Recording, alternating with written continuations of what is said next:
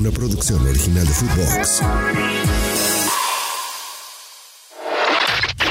Footbox Today Sur, el podcast con las noticias de fútbol que tenés que saber.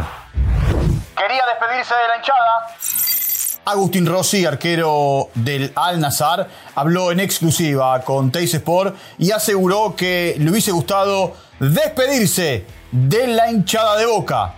Estas sus declaraciones. Sí, quizás sí, quizás poder despedirme del hincha en la cancha como, como corresponde, o quizás, no sé, haber tenido la posibilidad de, de, recibir quizás como, como vi ahora después una camiseta con, por, mis 150, por mis 100 y 150 partidos, la verdad que, hubiera sido algo lindo tener ese recuerdo, pero bueno, eh, se dio así y la verdad que uno no le guarda rencor a nadie y... No piensa en la tabla.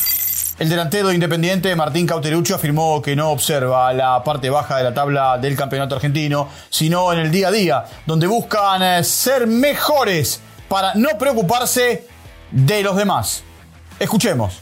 En mi caso particular no, miro la tabla de abajo. Sé que si nosotros nos enfocamos en, el partido a partido y en, sacar los puntos necesarios para, estar arriba, no, no va a ser una preocupación.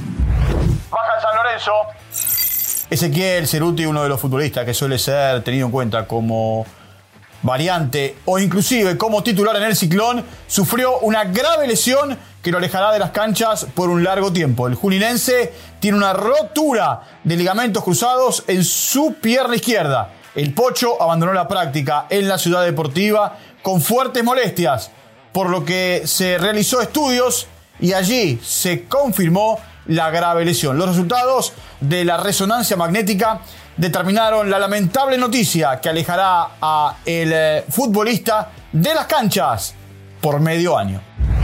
Adiós España, hola Inglaterra. Sevilla y Aston Villa oficializaron la desvinculación de Ramón Rodríguez Verdejo, más conocido como Monchi, que se desempeñaba como director deportivo de la entidad sevillista para marcharse al equipo inglés. Llega junto a Unai Emery para las próximas tres temporadas en la entidad de Birmingham, con una opción de una cuarta temporada. Su cargo será el de presidente de operaciones futbolísticas.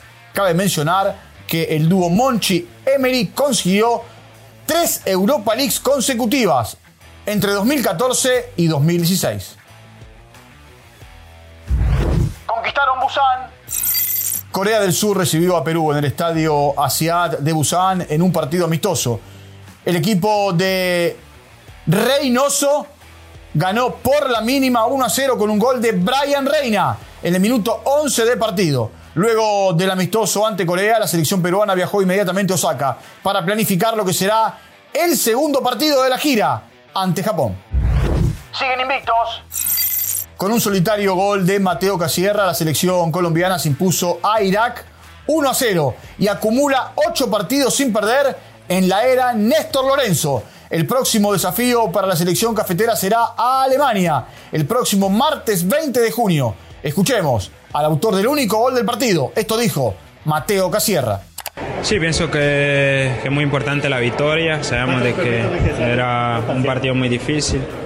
Eh, tuve la oportunidad de, entrar, marcar y bueno, muy, muy feliz por el, por el gol y por la victoria. Golean en casa.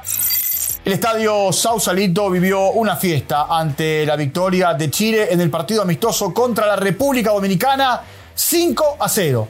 Ben Brenton marcó un triplete, mientras que Bruno Barticiotto, delantero de Palestino, hizo un doblete. Chile visitará a Bolivia el próximo martes en el estadio Ramón Aguilera Costas, más conocido como el estadio de la Academia Tawichi. Recuerda seguir arroba Footbox Oficial en redes sociales, seguir el podcast y activar la campana. Footbox Today Sur. Una producción original de Footbox.